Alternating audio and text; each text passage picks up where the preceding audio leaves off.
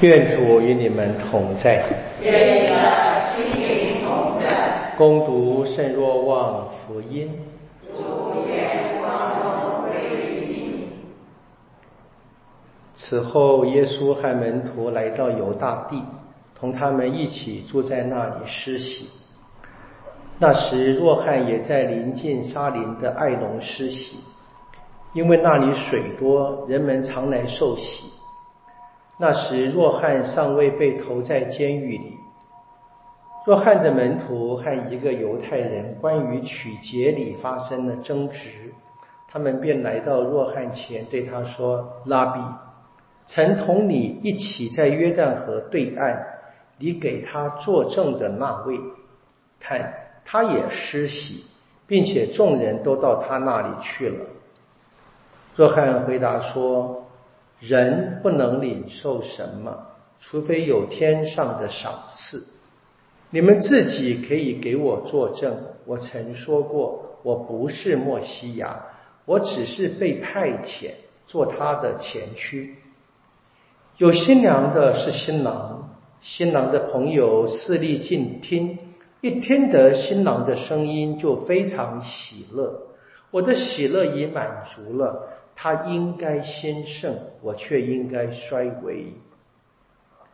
那由上而来的超越一切，那出于下地的是属于下地，且讲论下地的事。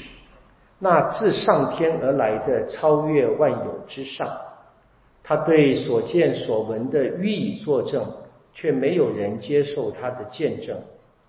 那接受他见证的人。就是证实天主是真实的，天主所派遣的讲论天主的话，因为天主把圣神无限量的赐给了他，父爱子，并把一切交在他手中。那信从子的便有永生，那不信从子的，不但不会见到生命。凡有天主的义怒藏在他身上，上主的圣言。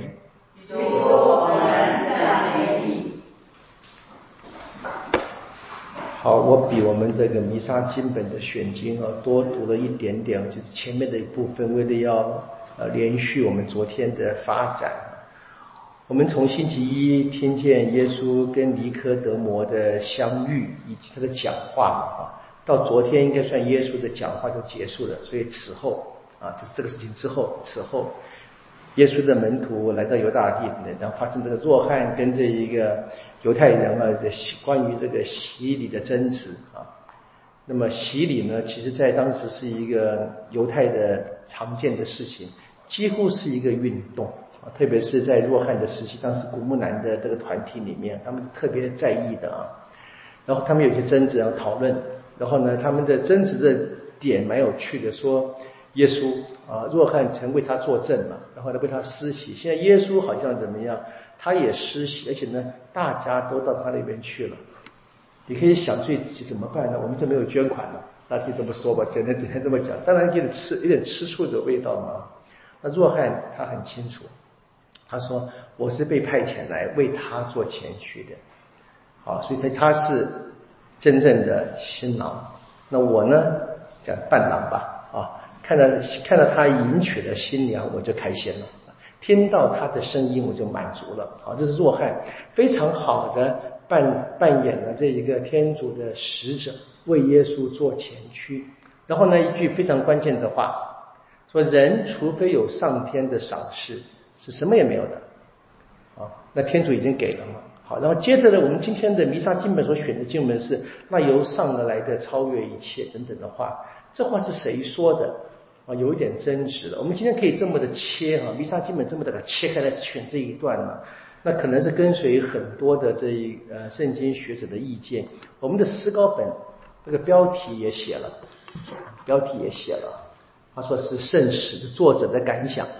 这是一个理解的方式，你也可以理解成若翰一直在讲话，啊，就是看你怎么样懂。但是不过不论怎么讲都没有关系，内容是很清楚的，强调的是由上而来跟由下而来。由上当然是来自于天主，来自于圣子。我们还记得吗？耶稣不是说了吗？除非由上而生，告诉尼克德摩的话，这个上跟下一直延伸到现在那个最重的这个表达的图像。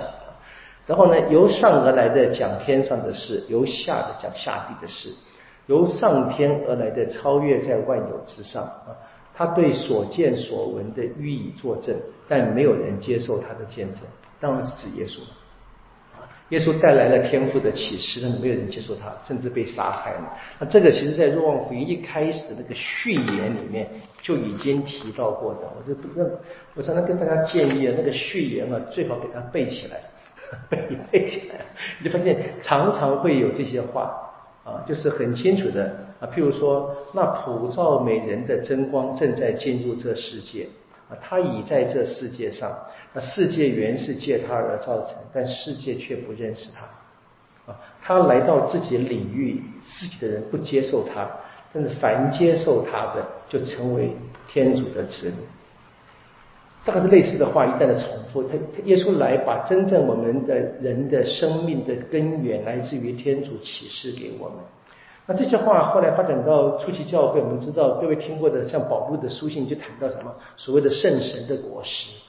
啊，跟这个血肉的果实，或者上主之神跟血肉之神，那是保保禄的表达方式，就比较更是希腊哲学的表达方式。但是信仰上是一样的，这来自于神的跟不来自于神，我们就是要明白，不断的要去聆听啊，聆听，聆听就是服从啊。来自于天主的，那只有这样子接受天主所派遣，接受天主所派遣的那一位所启示的，那我们就领受圣神，我们就得到生命啊！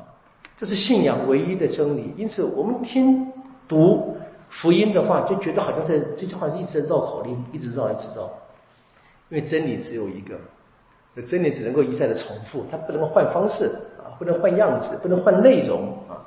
方式跟讲法可能可以变一点点，但内容是不会变的。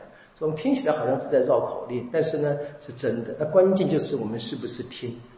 我们也想起，在至少我也想起了，在复活节当天我们听的那一段呃哥罗森书嘛啊，里面开始什么思念天上的事，这思念从天上带下来的启示，这是关键。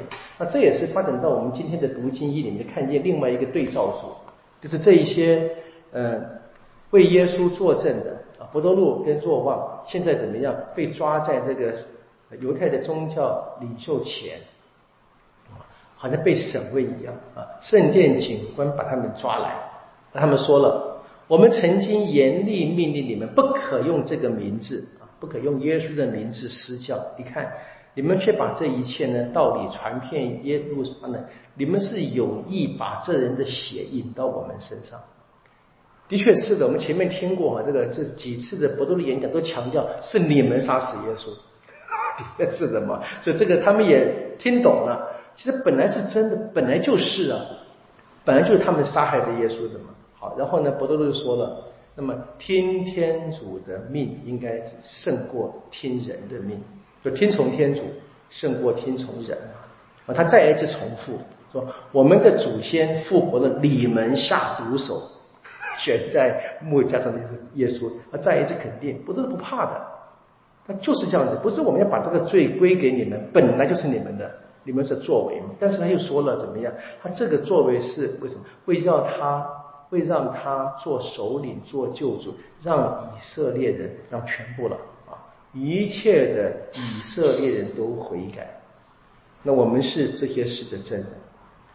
伯多禄跟若望。他们在领受了圣神之后，他们除了为天主、为耶稣基督作证之外，也没有别的可以说的，就是不断的重复相同的内容。那结果呢？是这一些犹太的宗教领袖说，一听到这些话，大发雷霆，想要杀害他。所以杀害耶稣还不够，还把耶稣的门徒杀害。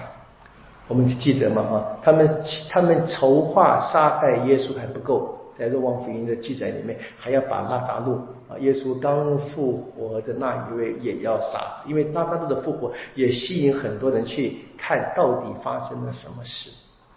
这么看见嘛，这个活在罪恶当中的人不肯听天主的后果，讲到极致。当这个这故事书是写的很简单啊，就是就是黑白分明的对比。我们当然承认在人间的生活有那个缓冲区，有那个灰色地带，但是这边是把话讲得清楚，就是黑白分明的。这就是提醒我们听的人，我们只能听天主的，我们就是要努力的，要努力的，不断的聆听天主，聆听就是服从。那真正聆听天主怎么样，就得到天主的圣神，就得到生命。即使我们在现世所碰到的遭遇可能是被杀害。但是我们却是得到天主的生命，得到永恒的生命，这是信仰。所以信仰啊，几乎就等于服从了，就等于，这个人是不是服从？服从天主，服从圣神？但我们今天一个比较困难的是，我们说服从教会，那比较困难，因为教会的确在人间有很多的限制。但是我们就忘了啊，教会的确是，的确是在过程当中，的确是。有很多的困境，甚至罪恶，但是我们就忘了教会的神圣面，它的起源是来自于耶稣的生命，它的起源是来自于天主，有天主保证它的圣，我们就要开始练习，不断的练习，去真正去聆听、服从教会的教导。我相信教会里面有一些人，真的让我们失望，但是教会的教导本身是正确的。我们该聆听啊，聆听这个由上而来的智慧，由上而来的生命。